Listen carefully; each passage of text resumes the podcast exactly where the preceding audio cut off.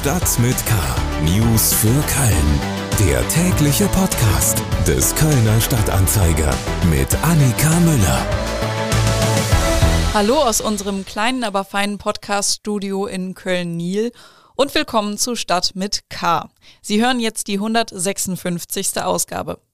Ich hoffe, Sie haben den ersten Arbeitstag nach Ostern gut überstanden und einen erfolgreichen Start in die Woche gehabt. Wir schauen jetzt, was so in Köln los ist. Unsere Themen für den 19. April. Bilderbuch in der Philharmonie. Die CO-Pop startet am Mittwoch. Klimawandel wirkt sich im Kölner Grün aus. Die Stadt pflanzt Bäume aus dem Mittelmeerraum und Zentralasien. Und Briefwahl ab heute. Wir beantworten mögliche Fragen zur Landtagswahl am 15. Mai. Schlagzeilen. In Köln-Nippes ist am Ostermontag eine 36-jährige Frau in ihrer Wohnung tot aufgefunden worden. Die Staatsanwaltschaft hat am Dienstag Haftbefehl gegen einen 41 Jahre alten Mann wegen des dringenden Verdachts des Totschlags beantragt. Die Hintergründe und das Motiv der Tat sind noch unklar. Der Verdächtige ist den Erkenntnissen zufolge möglicherweise der Vater der zwei Kinder, die die Frau hinterlässt. Der Mann und das Opfer seien wohl mal ein Paar gewesen, sagte ein Sprecher der Staatsanwaltschaft.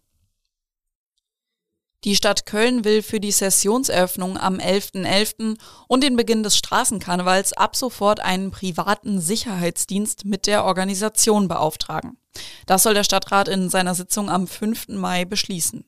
Die zentrale Koordination durch das beauftragte Unternehmen soll zu einer Entlastung des Ordnungsamts führen. Die Stadt rechnet bis 2026 insgesamt mit Kosten in Höhe von 6,3 Millionen Euro. Die Stadt Köln strebt eine Projektpartnerschaft mit einer ukrainischen Stadt an. Derzeit befinde sich die Verwaltung der Stadt Köln in der Klärung, welche ukrainische Stadt für eine Projektpartnerschaft in Frage kommt. Bei der ukrainisch-Kölner Projektpartnerschaft soll es zunächst darum gehen, der ausgewählten Stadt während des Krieges Hilfen zur Verfügung zu stellen. Mittel- und langfristig soll beim Wiederaufbau geholfen werden. Am Sonntag ging es beim Poller Wiesen Opening in Köln ab. Rund 9000 Besucherinnen und Besucher konnten nach zwei Jahren Pause endlich wieder zusammen zu elektronischer Musik tanzen. Diese Woche geht es in Köln gleich mit Musik weiter. Statt Techno gibt's aber Pop. Kommen wir zu den Themen, die wir etwas ausführlicher besprechen wollen. Kultur. Die CO-Pop startet endlich wieder live und in Farbe. Von Donnerstag bis Sonntag gibt es rund 170 Acts, hauptsächlich in Ehrenfeld. Los geht es aber am Mittwoch mit Bilderbuch in der Kölner Philharmonie. Da einen Platz zu bekommen, ist gar nicht mal so einfach, sagt Festivalchef Norbert Oberhaus. Wir haben jetzt für nächstes Jahr, wie gesagt, habe ich kurz erwähnt, das 20-jährige Jubiläum. Also ich kriege für nächstes Jahr jetzt schon keine Termine mehr. Das ist in der Philharmonie aber auch nochmal schwieriger als in anderen Venues, wo Popmusik normal stattfindet, die haben nochmal per se immer einen sehr hohen Vorlauf wegen diesen Orchesterproduktionen und so weiter. Das ist nochmal eine ganz andere Planung einfach. Ne? Aber zum Glück hat es ja für dieses Jahr geklappt, sodass die vierköpfige Band aus Österreich ihre Songs, die unter anderem aus den Genres Indie-Rock, Art-Pop und Hip-Hop kommen, in der Philharmonie spielen können. Zu den Acts, die die daraufkommenden Tage spielen, gehören übrigens auch sehr viele weibliche Künstlerinnen. Sogar mehr als 50 Prozent. Das ist nicht unbedingt gewöhnlich im Musikbusiness. Bei Festivals wie Rock am Ring sind beispielsweise fast nur männliche Acts. Die Begründung lautet dann oft, zugkräftige weibliche Musikerinnen seien so schwer zu finden. Norbert Oberhaus sieht die Sache anders. Ja, das ist ein Totschlagargument. Also wenn ich nicht bereit bin, auch äh, jungen Musikerinnen eine Chance zu geben, beim Festival zu spielen, damit sie sich einen Namen machen können, damit sie vielleicht mal in ein, zwei Jahren ne, bekannter sind und, und, und, äh, dann wird sich ja nie irgendwas ändern. Also man muss da schon auch ein bisschen was investieren. Natürlich ist das ein Argument, wenn man auf Tickets angewiesen ist, äh, ähm, dann ist das natürlich nochmal eine andere Denke. Wir hatten Gott sei Dank immer das Glück, weil wir es per se auch wollten, von uns aus. Wir wollten äh, da eine Gleichberechtigung und äh, uns war es einfach ein Anliegen. Klar, wir haben auch eine Förderung, wo wir es auch damit auch möglich machen können, äh, jungen äh, Frauen bei weiblichen Bands eine Chance zu geben. Aber wir wissen inzwischen auch, dass es äh, so viele tolle und, und auch äh, ähm, attraktive, also attraktive Sinne von, äh, von Ticketverkauf auch gibt, äh, dass man das eigentlich als Argument nicht mehr äh, zählen lassen darf, ja. Mehr von Norbert Oberhaus und der CO Pop hören Sie bei Talk mit K. Da hat meine Kollegin Sarah Brasak nämlich ausführlich mit ihm gesprochen. Die Folge geht Mittwoch früh online. Hören Sie dann doch direkt mal rein. Köln. Wir sprechen jetzt über Bäume. Die sind Überraschung, wichtig für die Abmilderung der Folgen des Klimawandels, auch in Köln. Hier gibt es rund 4000 Hektar städtischen Wald. 1.250.103 Bäume gibt es derzeit auf städtischem Grund. Davon stehen 81.000 an Straßen. Mir sitzt jetzt Oliver Görz aus unserer Lokalredaktion gegenüber. Der hat sich mal genauer angeschaut, wie es denn um die Bäume in unserer Domstadt steht. Wie hat sich denn das Grün in der Stadt entwickelt? Wurden mehr Bäume gepflanzt oder mehr Bäume gefällt? Das ist ein bisschen schwierig zu sagen. Man muss zuerst mal unterscheiden zwischen städtischen Bäumen und äh, Bäumen auf privatem Grundstück. Die meisten Bäume sind städtische Bäume, also Bäume auf städtischem Grund. Und ähm, die Verwaltung führt gar nicht so richtig Buch, wie viel äh, da gefällt wird.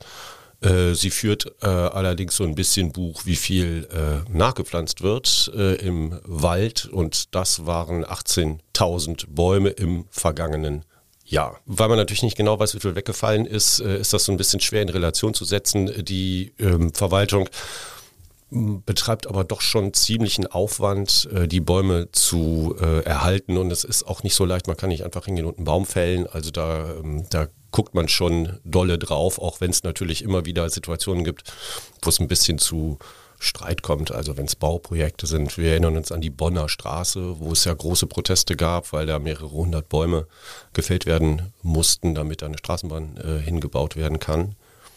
Also das ist auch immer ein bisschen ein Politikum äh, und ein sehr emotionales Thema, solche Bäume.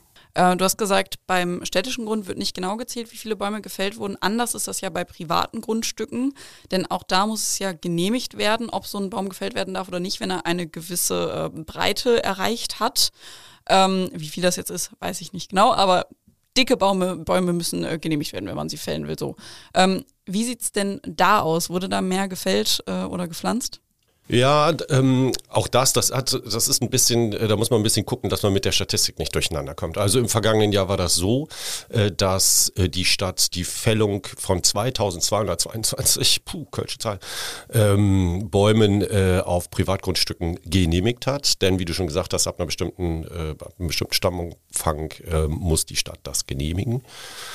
Äh, und die Stadt kann aber auch anordnen und oder ordnet auch an, dass die Bäume neu gepflanzt werden müssen. Sogenannte Ersatzpflanzungen, die müssen dann, das muss nicht unbedingt äh, da sein, wo sie gefällt wurden, geht ja auch ganz oft nicht, weil die, es hat ja einen Grund, dass die Bäume da gefällt werden, wo sie gefällt werden.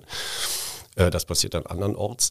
Jedenfalls war das so, den 2222 Bäumen, die 2021 gefällt wurden, stehen äh, rund 2500 äh, Bäume gegenüber, die nachgepflanzt werden müssen. Und jetzt, ich muss das leider jetzt erklären, das ist ein bisschen kompliziert.